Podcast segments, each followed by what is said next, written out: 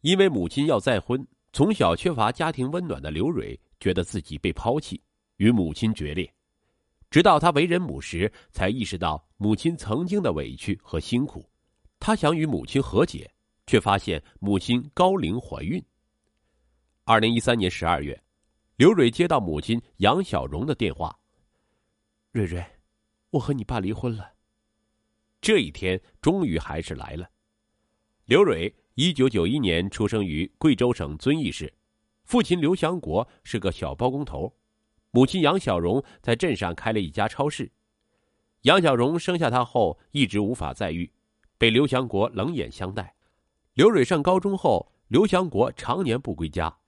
如今情人怀上了儿子，刘祥国就迫不及待的要离婚。不论刘蕊怎么劝阻，刘祥国都不听。二零一四年春节前夕，杨小荣离婚。那天，刘蕊向所有亲朋好友申明与刘祥国断绝关系。春节后，杨小荣转让了超市，随刘蕊来到了重庆。他在女儿就读的大学附近找了一个还不错的小区，租了底楼一套两室一厅的房屋，一半住，一半做超市。杨小荣有经验，服务又周到，一瓶酱油、一包味精也送货上门。生意挺不错，人缘也好。放学以及周末，刘蕊都回家陪妈妈，帮妈妈干活，让妈妈刷剧。这样平静简单的幸福一直是他的梦想。可不到一年，这份幸福就被打破了。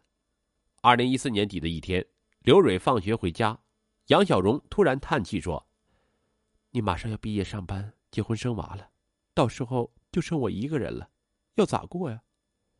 刘蕊笑着说：“妈。”我嫁人了，要把你带着，咱们母女永不分开。杨小荣有些不好意思的说：“瑞瑞，我是说，万一妈妈遇到合适的人，是不是可以再找一个？”刘蕊恍然大悟：“妈，你是不是已经找人了？”杨小荣羞赧的低下头说：“就是那个常来帮我看店的朱老师朱伟文，我们小区的。”从小就渴望家庭温暖的刘蕊，特别害怕被妈妈抛弃。这一下，他慌了。妈，你这么大年纪，不要去折腾了。你找个人来受气吗？杨小荣说：“你今后成家养孩子了，不可能天天在我身边。万一我有个头疼脑热、端水递药的人都没有，朱老师他对我好，他还会把你当亲女儿。”刘蕊情绪激动。我亲爸都对我薄情寡义，后爸能对我有多好？他的儿女能对我们有多尊重？那朱老师一把年纪，您是赶过去给他当保姆吗？杨小荣知道女儿的担忧，便将朱伟文的情况一五一十的告诉了他。他是中学老师，刚满六十一岁，去年才退休。他老伴儿走了四年，唯一的女儿在美国留学后就定居，已经结婚生子了。他女儿女婿我也视频见过。他们人都很好，也支持我们在一起。刘蕊听了大哭：“你们都商量好才通知我，根本就没有尊重我，我不同意。”说着就摔门而去。杨小荣担心女儿想不开，多次打电话发视频，刘蕊就是不接。朱伟文得知后非常着急，想去学校找刘蕊，被杨小荣阻止了。我和他爸感情不好，他跟着受了委屈，我们等他，他会想开的。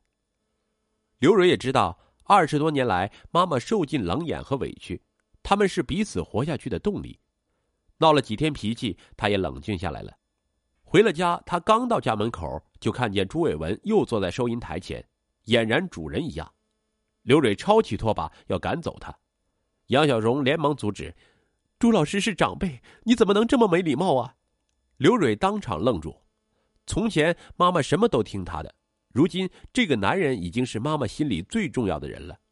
母女俩因为朱伟文大吵了一架，朱伟文赶紧劝和：“瑞瑞，你妈是个好女人，也是个可怜女人，你不能伤她的心呐。”刘蕊怒气上涌，口不择言的说：“妈，这个家有她没我，有我没她。”杨小荣难过的直掉眼泪，哽咽着说：“瑞瑞，朱老师真是个好人。”他闺女明确跟我说：“你是他的亲妹妹。”刘蕊只觉得可笑。不久后，刘蕊接到母亲结婚的消息，那天，他一个人躲在宿舍嚎啕大哭，偌大的世界只剩下孤零零的自己了。杨小荣结婚，让刘蕊彻底断绝了与他的联系。他不要母亲给的生活费，自己兼职养活自己。这期间，他认识了同届校友李林。李林得知他的遭遇，非常心疼，两人很快就恋爱了。二零一五年春节，刘蕊留校，与一群留校校友度过了春节。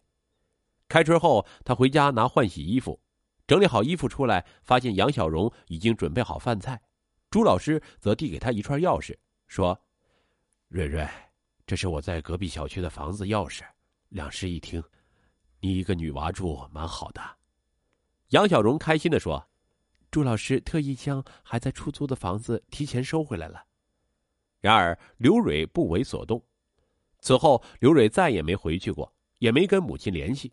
杨小荣只能去学校远远的看一下女儿，知道李林的存在后，他郑重的将女儿托付给他。二零一五年七月，刘蕊成功应聘进一家大型私立贵族幼儿园，李林也进入心仪的单位。刘蕊渴望有自己的家，两人的婚礼定在了二零一六年国庆。李林提议请岳母和朱老师来观礼，刘蕊不同意。得知女儿要结婚，杨小荣赶紧打电话给李林。我们准备了嫁妆，想亲自送蕊蕊出嫁。李林无奈的说：“妈，你们还是别来了。”杨小荣黯然神伤。二零一七年一月，刘蕊怀孕，妊娠反应激烈，情绪低落，动不动就哭。他想起母亲前半生的遭遇，有些难过，又想到结婚没有父母送，心酸不已。李林心疼的说：“你出嫁，妈妈来送你了的，他们怕你不高兴，没进酒店。”李林放了一段视频，杨小荣和朱老师穿戴一新，对着镜头红着眼睛说：“蕊蕊，你出嫁了，我们也就安心了。”刘蕊泪如雨下。当天，刘蕊和李林一起去了母亲的超市，可见到母亲的一刹那，他懵了。母亲挺着大肚子，至少怀孕六个月了。杨小荣羞涩的说：“生了你之后，我就一直没要上。”没想到这把年纪了，又怀上了。看着母亲满脸堆笑，再看看站在一旁满头白发的朱伟文，刘蕊无法接受，劝他放弃孩子，但杨小荣不同意。孩子来了就是缘分，朱老师对我好，就算再危险也要给朱老师生。刘蕊气急败坏：“你再婚我勉强接受，现在要跟我一起怀孕生子，有没有考虑过我会被人笑话？”到时候你伺候老的，抚养小的，你扛得过来吗？再说了，四十五岁生子，搞不好是会丢性命的。然而杨小荣态度坚决，母女俩再次翻脸。为了缓和妻子与岳母的关系，李林会将岳母的一些情况告诉刘蕊，但刘蕊选择不听。李林工作忙，也怕影响妻子的情绪，也很少联系岳母。二零一七年三月，杨小荣预产期到了，焦虑不安。他打电话给李林，希望女儿能在她生产的当天陪陪她。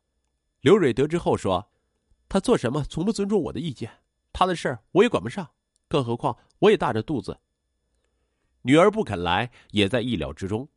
二零一七年三月，杨小荣历经艰难生下了女儿花花。他拿手机给花花拍了照片，缠着朱老师帮他编辑了文字：“蕊蕊，你有妹妹了，长得跟你出生时候一样。”可最后，他还是没发出去。不发了，免得刺激他。刘蕊得知消息，五味杂陈。二零一七年十月，刘蕊生下皮皮，怀胎十月不容易，一朝生产更是去了半条命。当妈妈的女人太伟大了，对母亲，她突然生出一股敬意。而住院那两天，同病房的产妇们都有妈妈在身边端茶倒水，安抚逗乐。刘蕊的眼泪吧嗒吧嗒直掉。李林知道妻子的心情，劝他说：“给他报个喜吧。”刘蕊拿起手机，又迟疑了。不了，我跟他决裂了两次，我不好意思面对他。当即，李林给岳母打了电话报喜。第二天下午，杨小荣提着大包小包出现在病房门口，刘蕊愣住了。李林和母亲赶紧将岳母迎进来，老婆。妈来看你和孩子了，还带了好多东西。刘蕊没做声，